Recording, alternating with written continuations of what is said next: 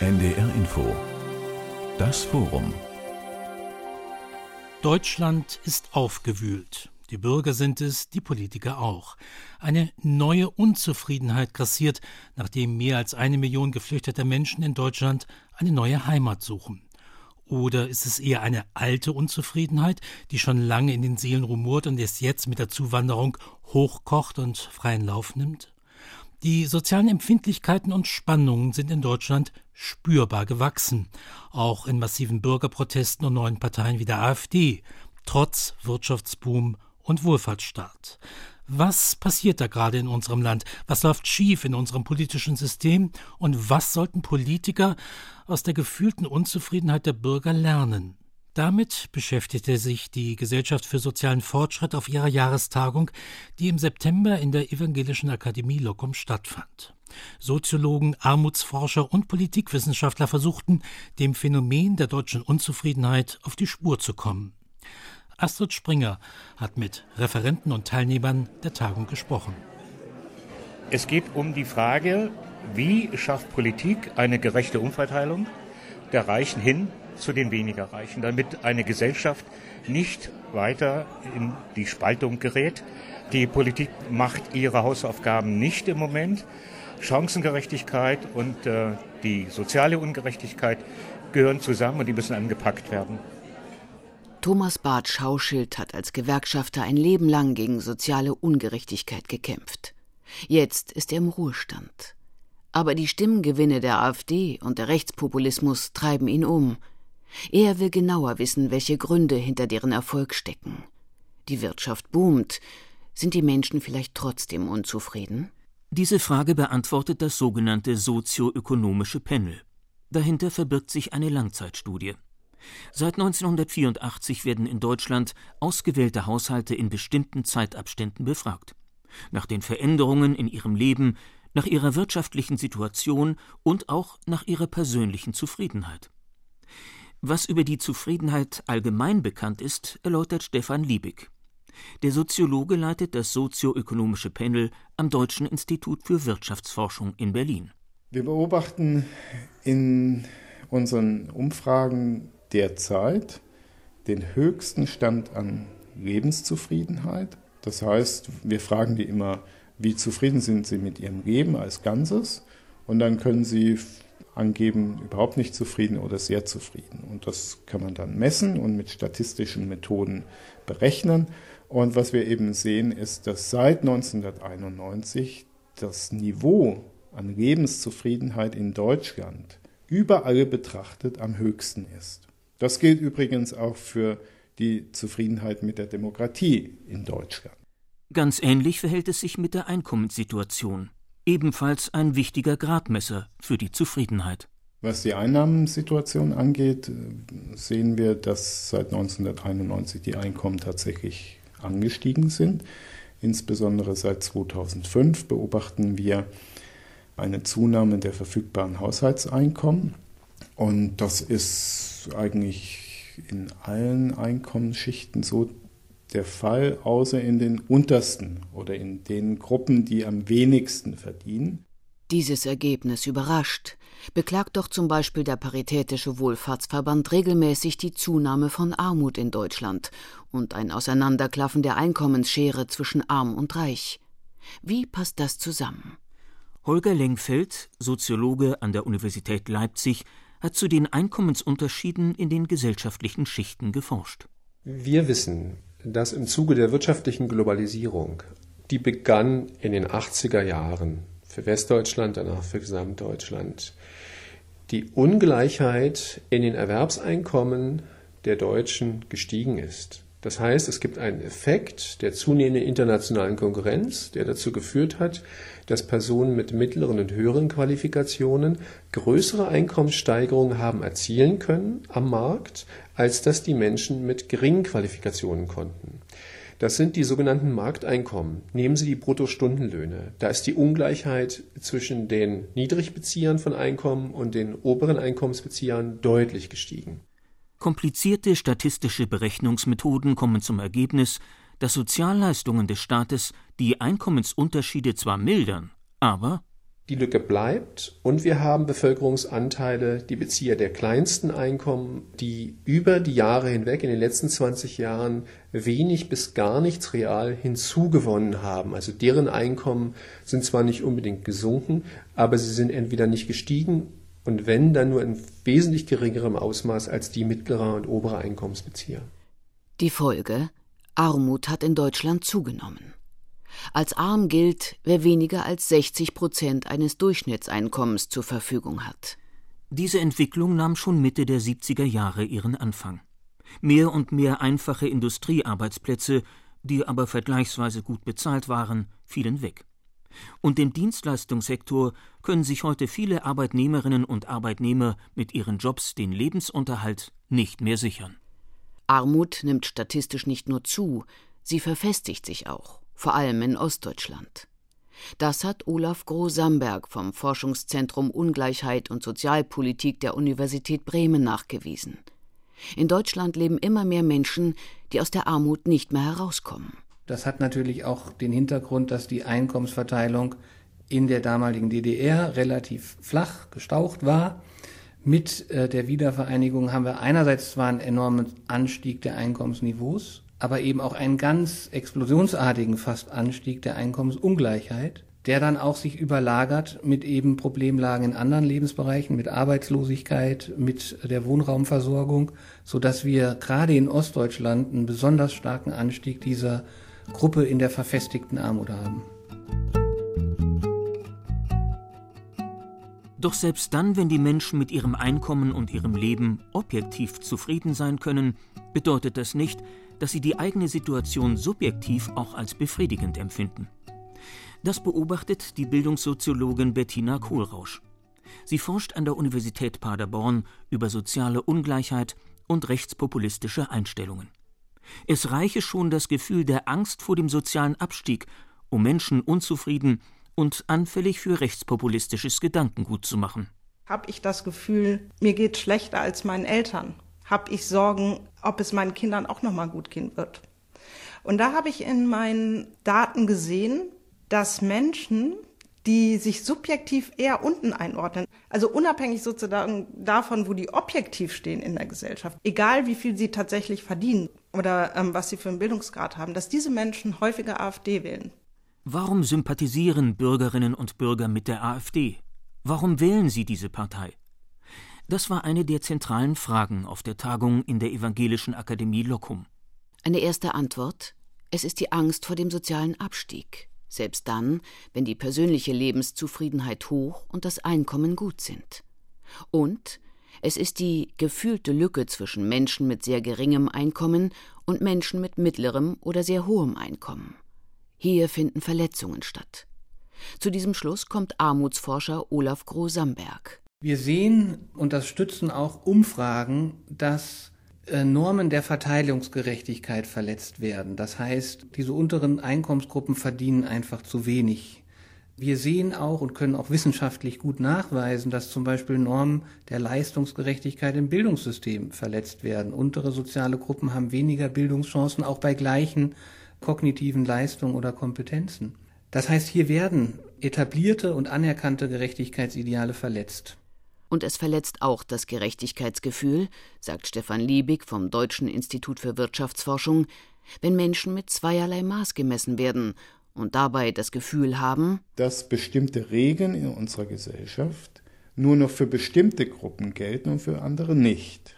Ja, wenn zum Beispiel eine Kassiererin, weil sie den Bon für äh, Pfandgut für sich nimmt, den sie gefunden hat, entlassen wird, aber ein anderer Mensch, der ja, ebenfalls Feger gemacht hat, aber eben in einer ganz anderen Gehaltsregion lebt, eben für die Feger, die er gemacht hat, noch befördert wird. Das hat was mit Respekt zu tun, das hat damit was zu tun, dass wir erwarten, dass wir in unserer Persönlichkeit und auch als Staatsbürgerinnen und Staatsbürger gleich behandelt und auch geachtet werden. Klaus Vergin hat immer in den neuen Bundesländern gelebt und arbeitet als Referatsleiter im Sozialministerium des Landes Mecklenburg-Vorpommern. Aus seiner persönlichen Erfahrung heraus vermisst er genau diesen Respekt, die Achtsamkeit und Sensibilität im Umgang mit den Menschen in Ostdeutschland. Deutlich kann man spüren, dass Politik und Politiker nicht mehr mit diesen Menschen ausreichend im Gespräch sind. Und viele sich auch mit ihren Lebenslagen, mit ihren Enttäuschungen, mit ihren Alterssorgen oder Alltagssorgen gar nicht mehr verstanden fühlen. Und da passiert es natürlich, wer lange unerhört bleibt, verhält sich möglicherweise irgendwann unerhört.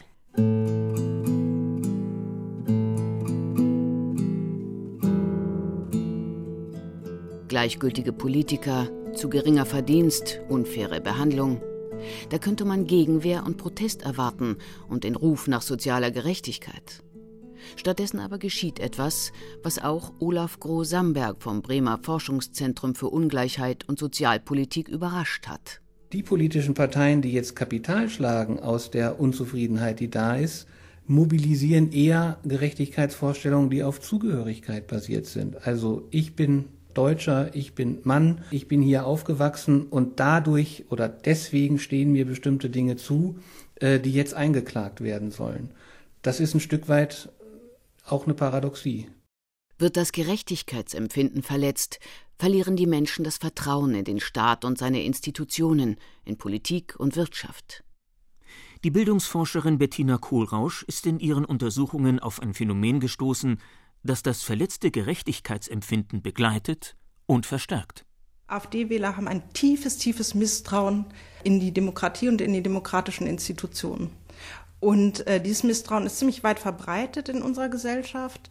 Und dieses populistische Narrativ, es gibt da irgendwie eine korrupte Elite, die machen irgendwie nur Murks. Und wir sind das einfache Volk, die ehrlichen Leute und so weiter. Äh, das, das wird ja bedient durch alle populistischen Parteien. Solche Erzählmuster treffen den Nerv von Menschen, die von der Demokratie enttäuscht sind. Und sie werden übertragen auf die Flüchtlinge und wie der Staat angeblich auch hier versagt hat.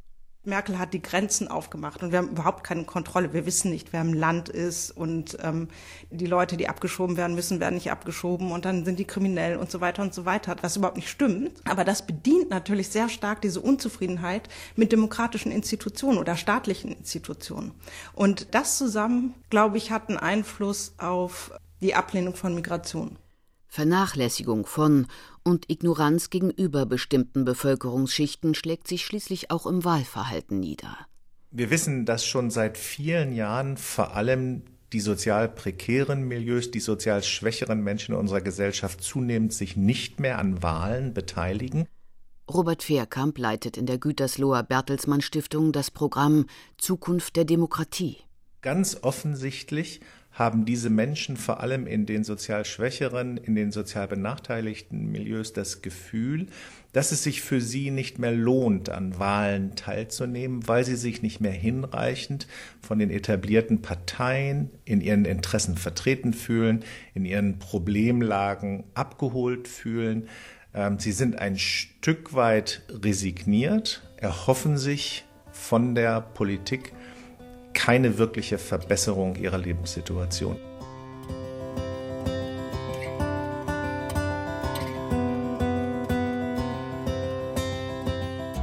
Und was folgt aus dieser Bestandsaufnahme? Was sollten, was müssten Politiker sinnvollerweise jetzt tun? Zum Beispiel in der Wohnungspolitik. In Deutschland fehlen nach Angaben des alternativen Wohngipfels knapp zwei Millionen bezahlbare Wohnungen. Jürgen Ahring ist Architekt und Vorstand des Bundesverbandes für Wohnen und Stadtentwicklung. Wir haben schon in der Mitte der letzten Legislaturperiode erkannt und geahnt, dass der Wohnungsmarkt sich in Richtung einer schwierigen Situation bewegt. Also nach meinem Empfinden reagiert die Politik zwar, und das ist erfreulich, aber sie reagiert doch recht kurzfristig und hektisch, indem sie bekannte Instrumente neu auflegt, ob es ein Baukindergeld ist oder bestimmte vorgezogene Abschreibungen, Instrumente, die punktuell wirken, die aber auch eine hohe Streuwirkung haben und deswegen von vielen Experten als wenig zielführend äh, erachtet werden. Jürgen Ahring und sein Verband fordern vor allem eine andere Bodenpolitik. Denn es fehlt preiswertes Bauland. Deshalb müsse das Bundesbaugesetz geändert werden, und zwar der Paragraph 34, der die Vorschriften über das Bauen innerhalb bereits bebauter Ortsteile festlegt. In diesem Paragraphen müssten soziale Belange stärker berücksichtigt werden. Man äh, müsste die Vergabe von Flächen, die dem Bund bereits gehören, ändern. Man müsste beim Verkauf von Grundstücken auf die sogenannte Konzeptvergabe setzen, also dass die inhaltliche Idee wichtiger ist als der höchste Preis. Man müsste ähm, die Besteuerung von Grund und Boden ein Stück weit ändern. Es wäre wünschenswert, dass das angegangen wird, aber ich bin noch zweifelnd.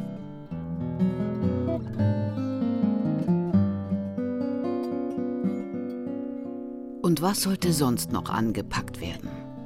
Auf der Tagung in der Evangelischen Akademie Locum wurden zahlreiche Vorschläge gemacht. Der Sozialforscher Stefan Liebig regt an, strenger auf die Einhaltung von Regeln zu achten. Zum Beispiel, wenn es um Sicherheit und Kriminalitätsbekämpfung geht. Und er plädiert für mehr Leistungsgerechtigkeit.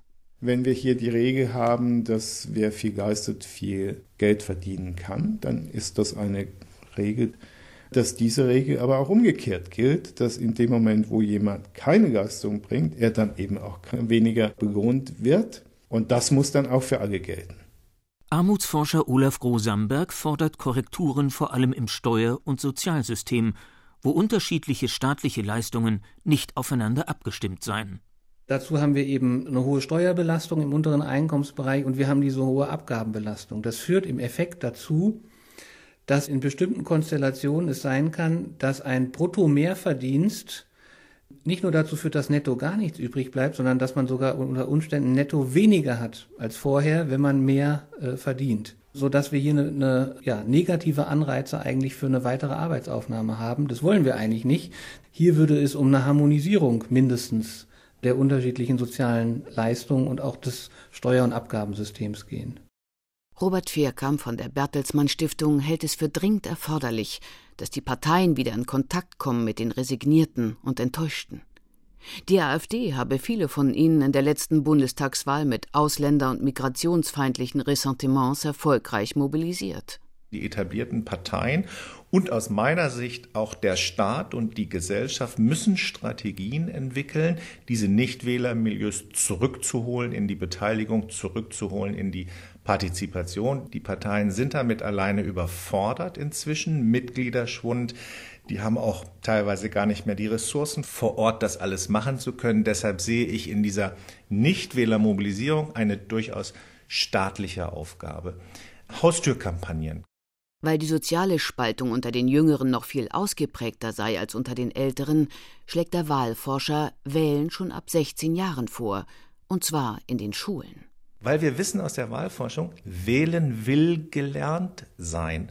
Und wenn diese jungen Menschen in den Nichtwählermilieus von zu Hause dann nicht mehr herangeführt werden, wenn sie von ihren Eltern nicht mitgenommen werden ins Wahllokal, keine Gespräche stattfinden zu Hause darüber, dann lernen sie das nicht mehr. Und da plädieren wir dafür, das in die Schule zu tun und das auch offensiv anzugehen. Wählen gehört aus unserer Sicht in die Schulen. Brücken in die vernachlässigten sozialen Milieus für Jüngere und für Ältere zu bauen sei gar nicht so schwer, meint Robert Fehrkamp. Die Parteien müssten nur die Themen aufgreifen, die sowieso auf der Straße lägen. Robert Fehrkamp formuliert seine Bedenken als Appell. Meine Sorge ist eben, dass die etablierten Parteien selber die Verwurzelung und Verankerung in diesen Milieus schon so stark verloren haben, dass sie diese Themen eben auch nicht mehr sehen oder dass sie diese Themen eben auch nicht mehr sozusagen zielgruppengemäß äh, durchdeklinieren können. Und das ist natürlich dann ein sich selbst verstärkender Prozess dieser sozialen Spaltung, dem wir unbedingt entgegenwirken müssen.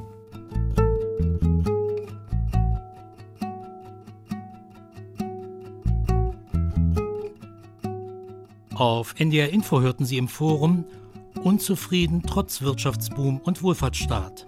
Soziale Spannungen in Deutschland. Ein Feature von Astrid Springer über eine Tagung in der Evangelischen Akademie Locum. Redaktion Jens Brommer.